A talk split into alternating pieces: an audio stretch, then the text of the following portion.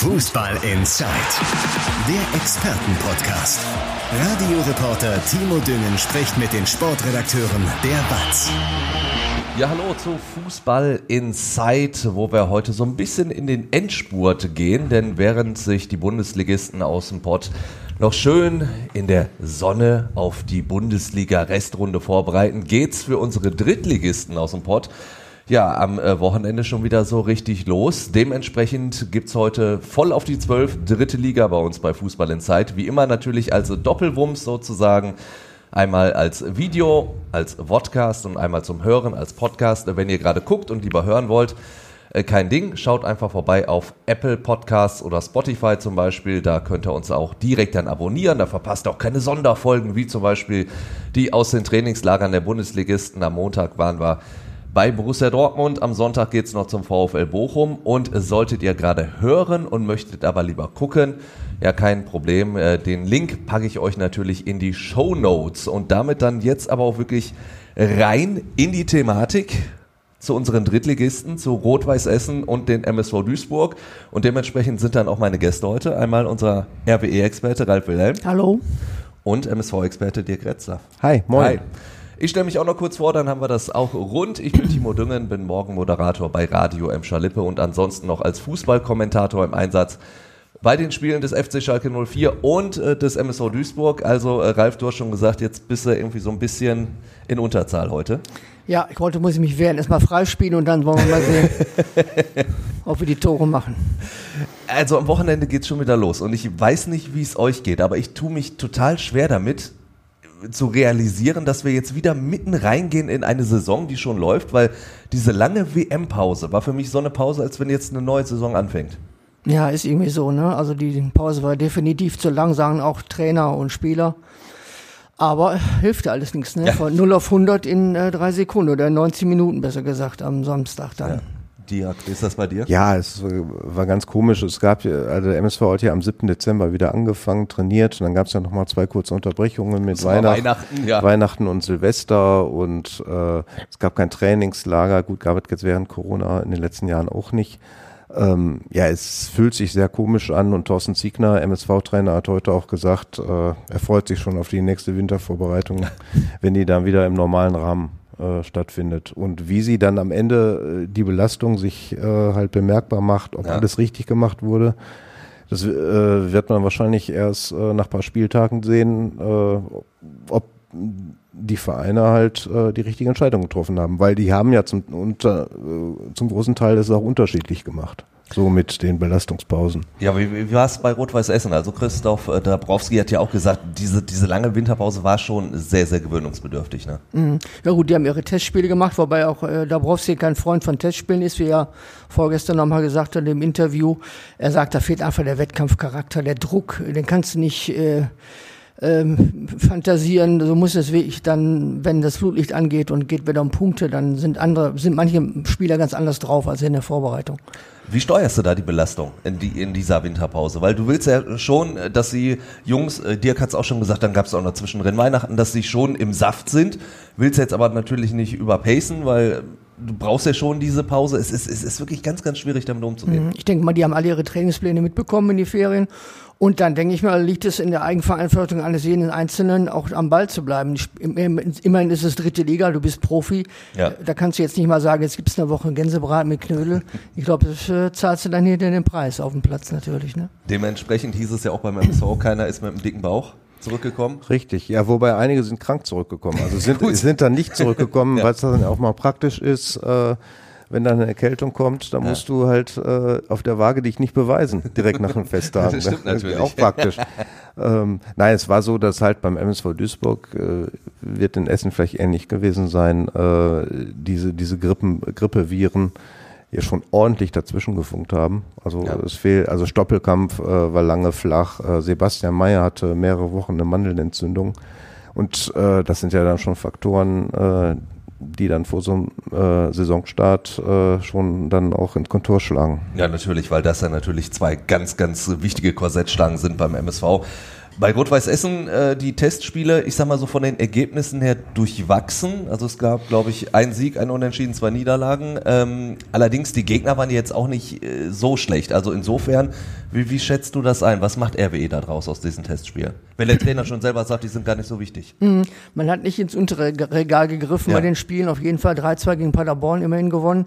Aber gegen die Holländer in der Grafschap 2-2 und vor allen Dingen in Eindhoven 1-4, jetzt gegen Japscha am Samstag 1-3 es fallen definitiv zu viele Gegentore und das ärgert den Trainer maßlos. Also da muss auf jeden Fall nachjustiert werden, bevor es dann am Samstag losgeht. Obwohl es ein anderes Spiel werden wird. Man wird nicht äh, hinten reingedrückt sein, ja. sicherlich, sondern man muss das Spiel machen gegen Halle. Da gehe ich auch äh, von aus. Beim MSV würde ich auch dieses Durchwachsen erstmal unterschreiben, oder? Also vor allen Dingen die letzten beiden Spiele, die darf man, glaube ich, nicht so hoch bewerten. Einmal das 6-0 ja. gegen Uerdingen aber auch die hohe Niederlage gegen Paderborn ja, wahrscheinlich. Also, also ist äh, das letzte Spiel letzten Samstag in Paderborn, da hatte der Trainer ja auch schon vorher gesagt, das ist jetzt keine Generalprobe, ja. weil es kann keine Generalprobe sein, weil äh, sich einige nicht Spieler alle ja. nicht alle da waren oder einige hatten halt noch äh, krankheitsbedingten Trainingsrückstand. Ähm, das erste Testspiel letzte Woche gegen KfC Uerdingen, ja, 6-0 gewonnen, Tore geschossen, was ja jetzt auch so ein Ziel war in der Vorbereitung, das Tore schießen zu verinnerlichen. Aber Uerdingen gerade angefangen mit dem Training und Oberligist und äh,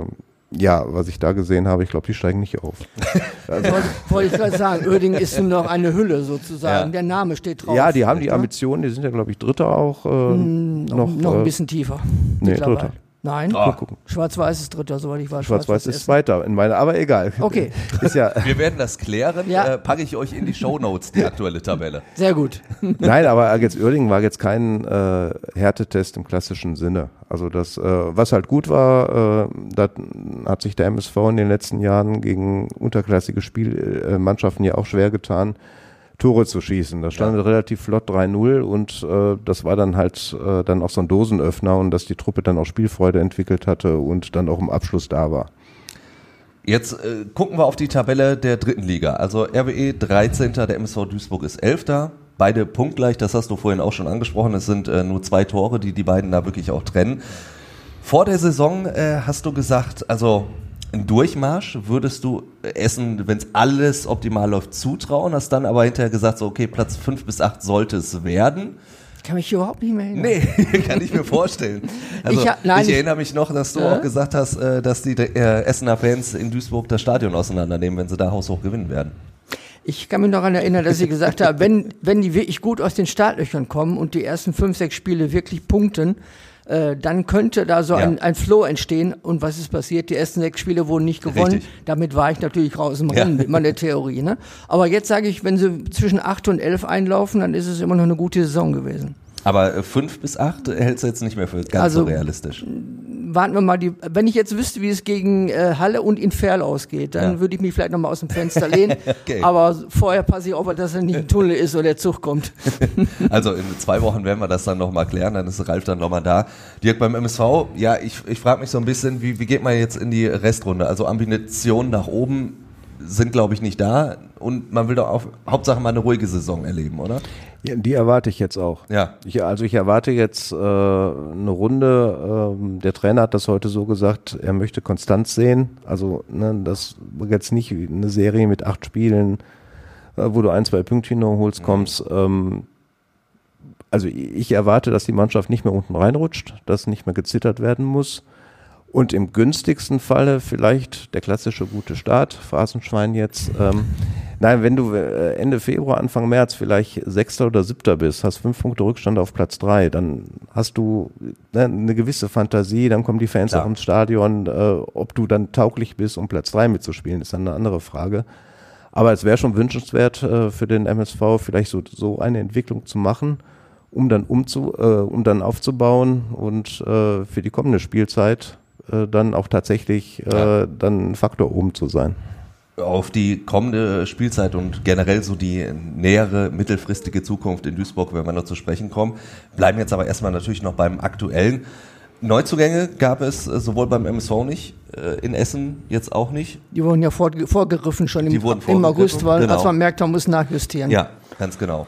Passiert denn da noch irgendwas? In, jetzt in der Winterpause ja. glaube ich nicht, auf Glaubst keinen Fall, nein. Also vielleicht gibt es noch den einen oder anderen Abgang, man hätte gerne so zwei, drei noch von der Liste runter, aber die wollen nicht, die wollen sich noch beweisen, haben auch vielleicht auch kein besseres Angebot, aber Neuzugänge halte ich für ausgeschlossen eigentlich, ja. Da müsste man schon wirklich ein, das muss jetzt einer sein, der auch schon über die Saison hinaus den, den Rot-Weißen weiterhilft. Also auch wieder ein Vorgriff sozusagen. Ein Vorgriff auf die nächste Saison, ja. genau.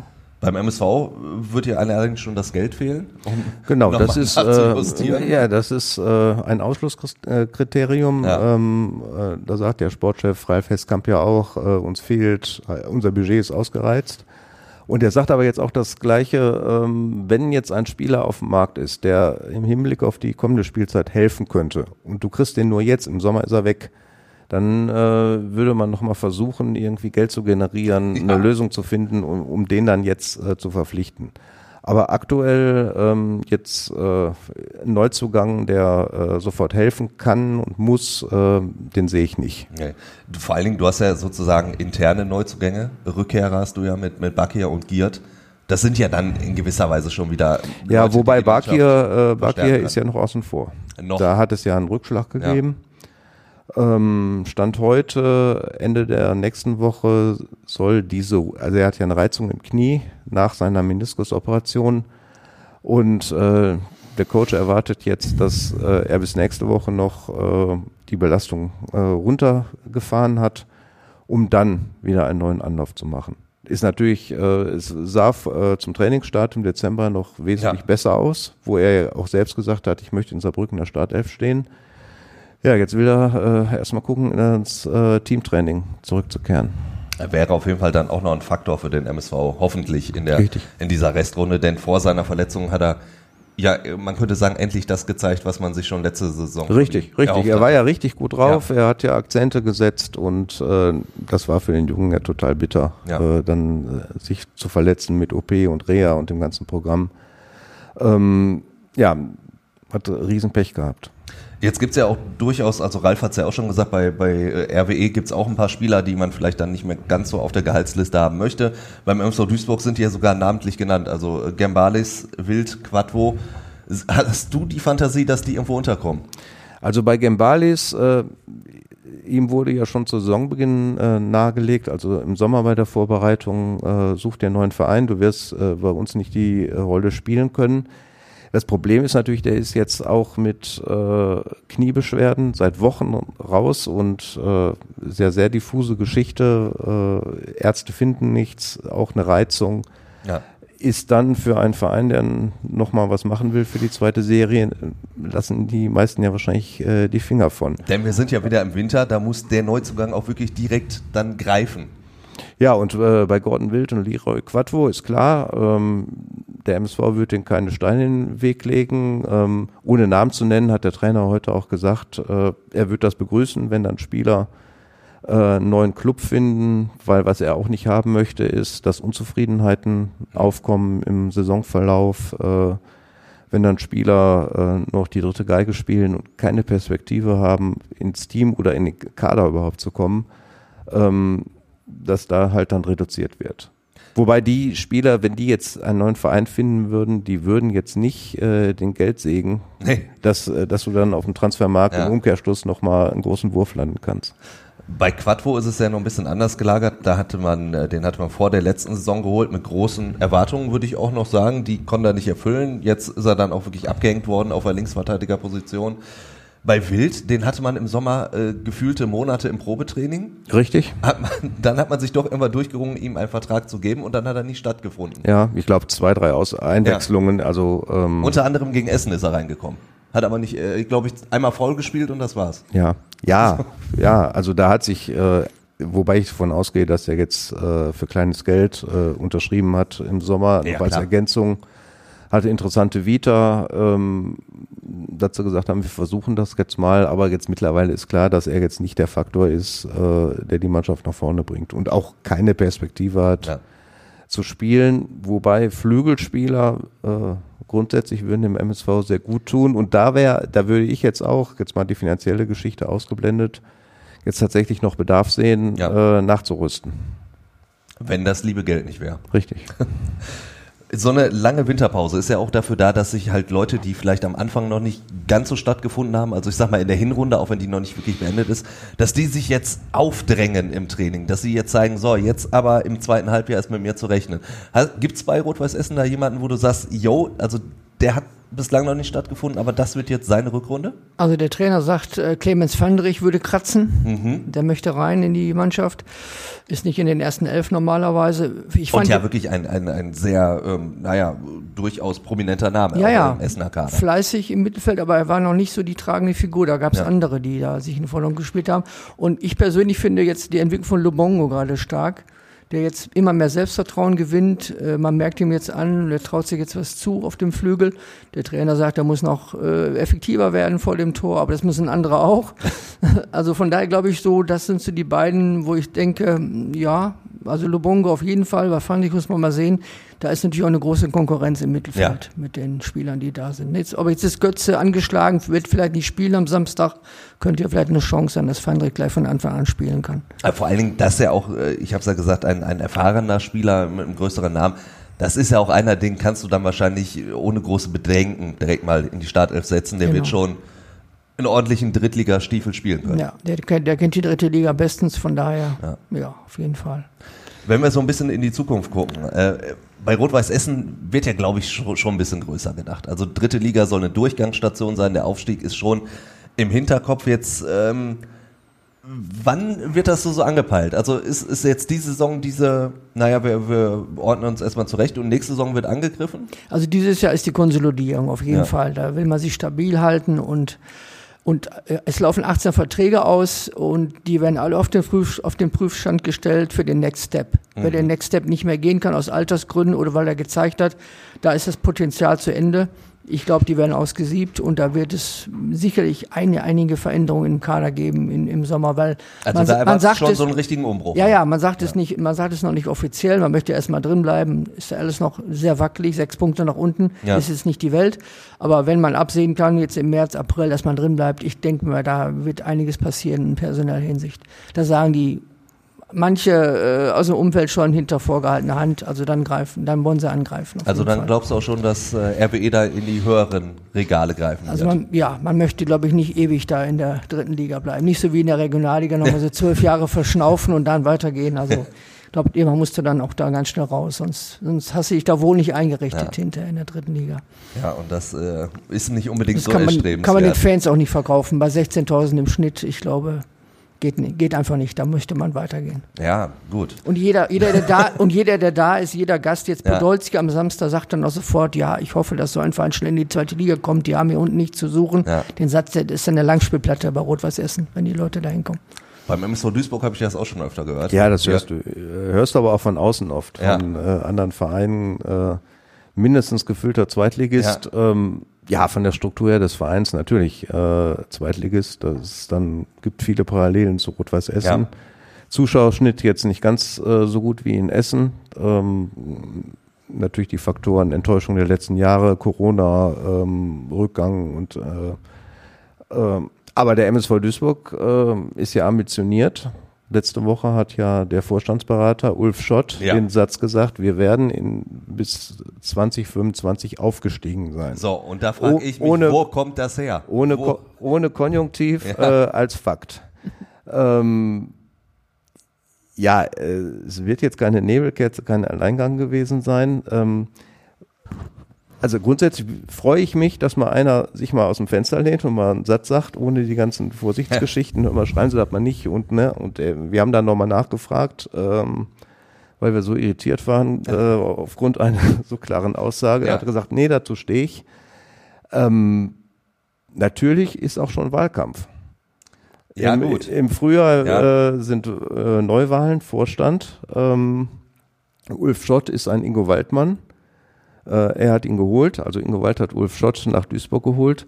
Äh, natürlich äh, spielt das auch schon eine Rolle, weil das wird auch ein Faktor in der äh, Rückrunde sein. Wie werden die Wahlen im März ausgehen beim MSV Duisburg? Ähm, ja, sie haben ja bisher die Vision Aufstieg bis 2025 gehabt und jetzt ist es von dieser Seite aus konkreter geworden und ich sage jetzt noch einmal, ich glaube, das war jetzt nicht äh, ein Alleingang von Ulf Schott. Er wird sich da bei seiner Aussage schon äh, abgesichert haben bei den Kollegen. Allerdings muss ich sagen, diese Jahreszahl wirkt für mich vollkommen aus der Luft gegriffen. Also äh, wo, wo ist die Grundlage, dass du sagst wirklich 2025 sind wir aufgestiegen? Es ist schon in zwei Jahren. Wo, wo, wo soll das jetzt auf einmal herkommen? Es, es, ist natürlich möglich, dafür gibt es ja andere Beispiele Gut, in der dritten Liga. Äh, Magdeburg und Kaiserslautern waren ja auch in der dritten Liga am Fliegenfänger, waren äh, mit anderthalb Beinen in der Regionalliga und spielen jetzt äh, zweite, äh, zweite Bundesliga. Wobei Kaiserslautern natürlich diesen äh, Luxus wahrgenommen hat, den der MSV nicht wahrnehmen wollte, Richtig. nämlich die äh, planmäßige Insolvenz, wo man es ohne ähm, ja, Strafen durfte. Das hat Kaiserslautern gemacht, hat sich da halbwegs gesund gestoßen und spielt jetzt halt zweite Liga. Die konnten ja plötzlich einen Kader auch zusammenstellen, der schon ordentlich war. Also die Grundlage äh, des Ganzen wird natürlich sein, wie sieht die Personalpolitik im Hinblick auf den Sommer aus. Es laufen Verträge aus, äh, du hast dann wieder ein bisschen Spielraum finanzieller Natur, weil äh, einige Verträge auslaufen. Ähm, wie wird äh, allen voran Ralf Heskamp als Sportchef äh, dann auf dem Markt äh, agieren? Und was er dieses Jahr im Rahmen der Möglichkeiten gemacht hat, war auch gut. Ja. Wenn, wenn man mal guckt, welche Spieler jetzt in der Mannschaft funktionieren, äh, die die Mannschaft mittragen, da sehe ich jetzt den, den Torwart Vincent Müller, natürlich Sebastian May, Marvin Sänger als äh, Innenverteidiger. Die Rückholaktion von Joshua Bitter war okay, ne, der, der funktioniert auch. Ja. Ähm, Im Rahmen dessen äh, bin ich da mal gespannt, äh, was jetzt, wenn so im Frühjahr die Personalien kommen, äh, was dann da kommt. Ja, aber äh, da, da musste, müsste dann schon wirklich auch was von, von extern kommen, weil du hast, also vor der Saison hieß es, wir brauchen unbedingt Leute, die so in diesem Altersmittelfeld sind. Die sind ja im Endeffekt mit Sebastian May in, vielleicht so halbwegs gekommen, ansonsten ja. waren es dann doch eher junge Spieler wieder und dann hast du halt die, die ganz alten Leistungsträger. Also Moritz Stoppelkamp mag mir das äh, jetzt verzeihen an dieser Stelle, dass ich ihn ganz alt nenne, aber für einen Profifußballer ja, ist das natürlich schon ein, ein stolzes Alter. So, und, und da wirst du zum Beispiel sehen, Stoppelkamp, ob der jetzt nochmal in der nächsten Saison nochmal so eine Leistung abrufen kann, äh, weil er nicht jünger wird. Dann Marvin Bakalotz, der jetzt im zweiten Jahr zwar funktioniert, aber auch nicht jünger wird. Er hat also, aber noch Vertrag nächstes Jahr. Ja, gut, das heißt ja nichts. Ja, also der bleibt da vielleicht, aber der muss ja die Leistung abrufen können. Deswegen, äh, für mich fehlt da momentan noch so die Mischung, dass man diese Vision wirklich haben kann. Weil du hast Leute, die wahrscheinlich irgendwann diesen Leistungsstandard nicht mehr halten können. Ja, von unten die Jungen rücken nach. Du hast jetzt äh, Mogultai, Yanda mal ganz vorne weg.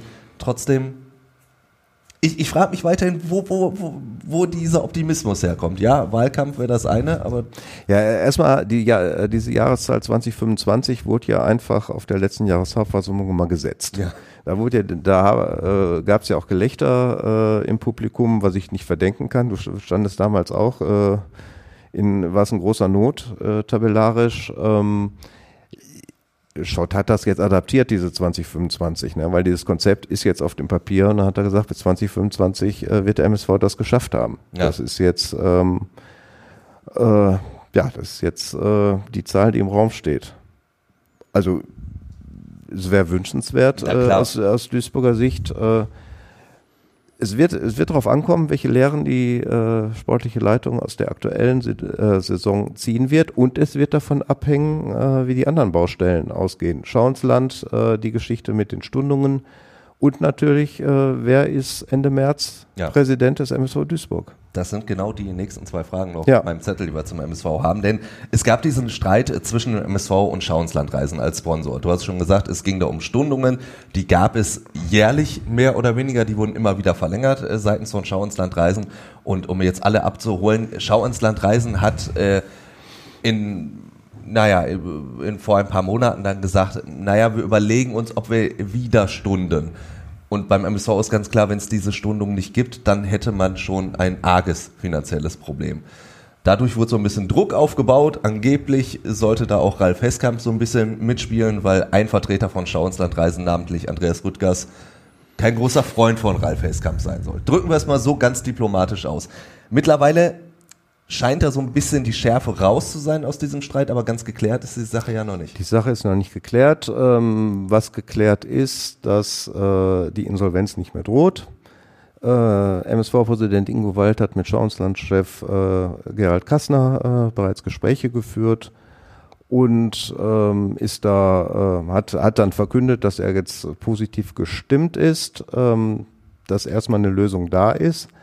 Aber äh, es fehlt halt noch die nachhaltige Lösung. Eine nachhaltige Lösung könnte so sein, äh, dass sie eine Lösung finden, dass der MSV eben nicht jedes Jahr im November, Dezember ja. anfangen muss zu betteln, äh, wie ist es äh, mit äh, der Stundung im nächsten Jahr. Ähm, da könnte jetzt ein langfristiger Tilgungsplan äh, die Lösung sein, äh, um, um da die Verbindlichkeiten da zu reduzieren und irgendwo mal glatt zu stellen. Und äh, was in diesem Konflikt, ich, ich habe es Ende des Jahres äh, im Kommentar so formuliert, da hat Schauensland eine rote Linie überschritten. Was habe ich damit gemeint? Ähm, die Forderung Hesskamp-Ablösung stand im Raum, die stand äh, glaubhaft im Raum, auch aus, äh, von Vereinsseite. Ähm, das geht nicht. Also ein Sponsor kann natürlich sagen, wir möchten gerne eine Ausrichtung haben, wir möchten eine Philosophie haben, aber äh, dann das Schwert zu zücken und äh, den Verein unter Druck zu setzen, das widerspricht ja all dem, äh, was man im Fußball erwarten darf. Ja. Ist natürlich in vielen Vereinen auch nicht so gegeben. Der Sponsor sagt, äh, wo es lang geht.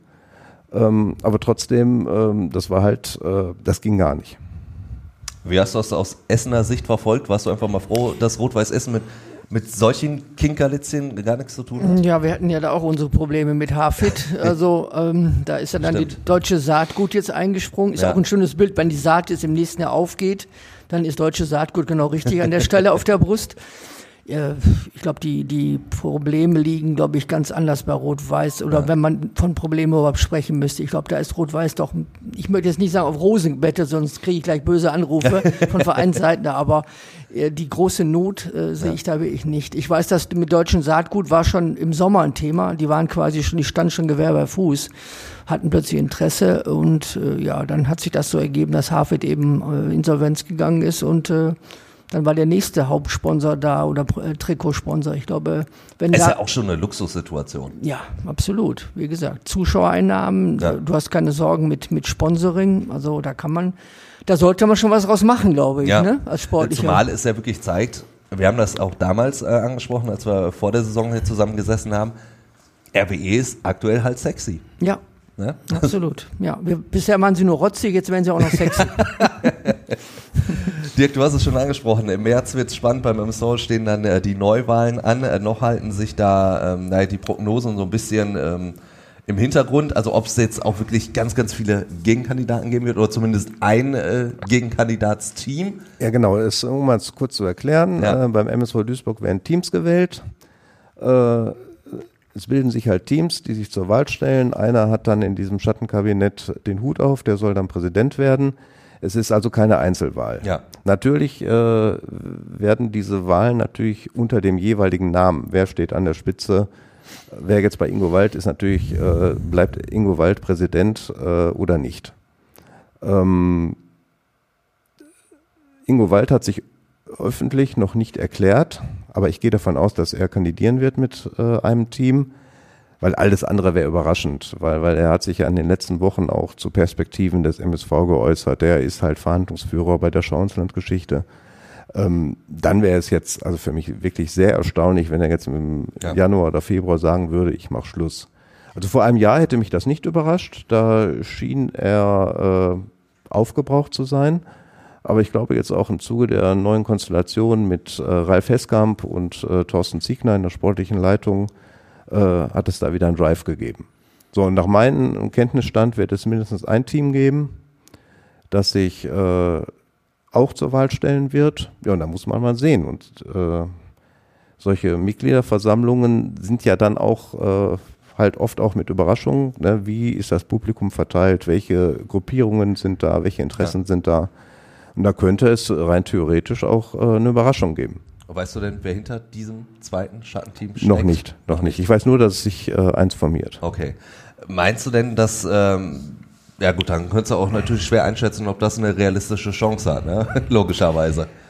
Ja, ein Grundproblem, also was heißt Grundproblem? Äh, ein Fakt ist ja, seit Jahren wird äh, Kritik laut an Ingo Wald äh, geübt Aber es hat sich ja nie eine Opposition, die ja durchaus auch satzungsgemäß die Mittel gehabt hätte, um da äh, einen Wandel herzuführen, also mit einer Abwahl, mit einer Neuwahl und so weiter.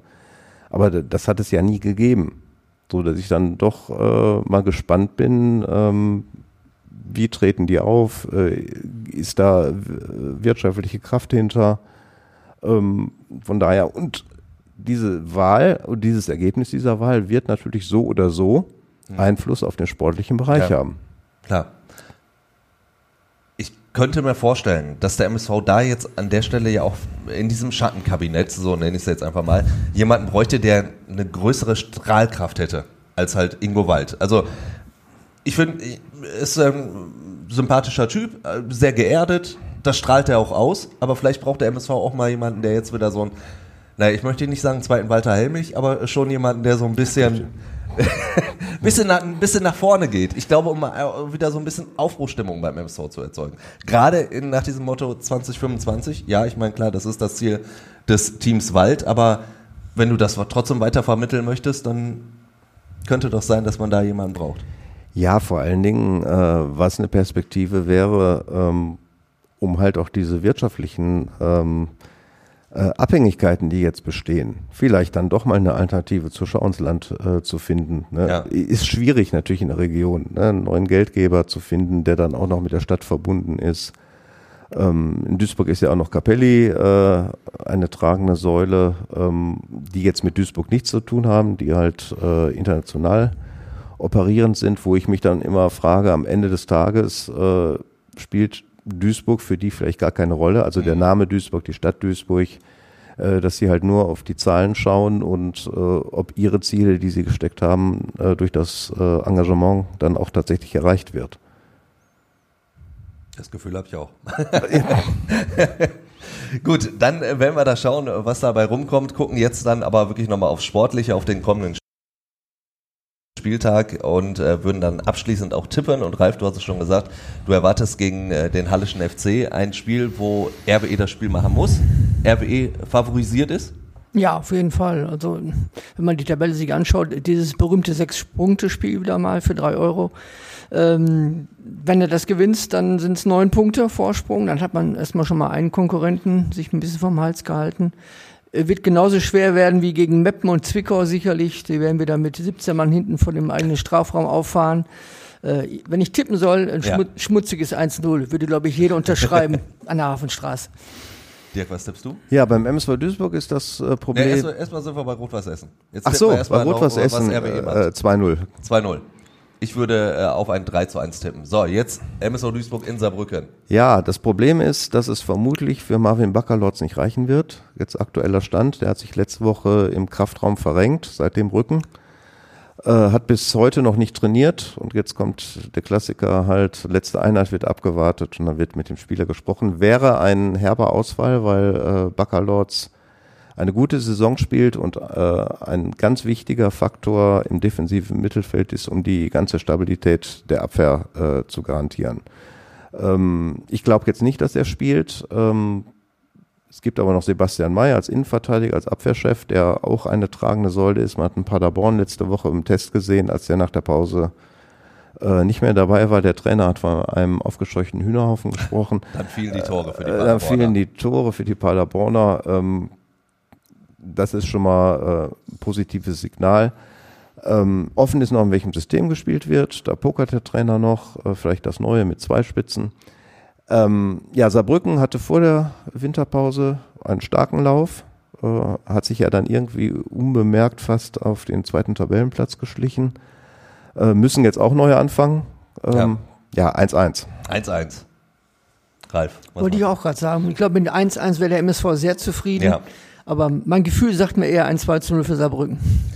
Ich bin dann äh, fast logischerweise auch für ein Unentschieden. Ich tippe auf ein 2 zu 2, weil die Offensive ja äh, zumindest gegen Uerdingen auch funktioniert hat. Vielleicht ja mit beiden Stürmern, Buadus Muss mal gucken. und Giat. Buadus will ja. Buadus, also das, das, ist jetzt auch äh, eine neue Situation. Nee, das, das der will, meinst du? Nein, nein, nein du, aber er hat ja schon hast eine neue Situation, dass du jetzt zwei Stürmer ja. hast, die gut drauf sind. Ja. Äh, Giert, der ja jetzt äh, aufgrund seiner Verletzungsgeschichte ja nur ganz kurz zeigen konnte, was er ja kann. Er hat sich in der Vorbereitung sehr gut präsentiert und äh, Buadus hat äh, auch äh, sich gut präsentiert.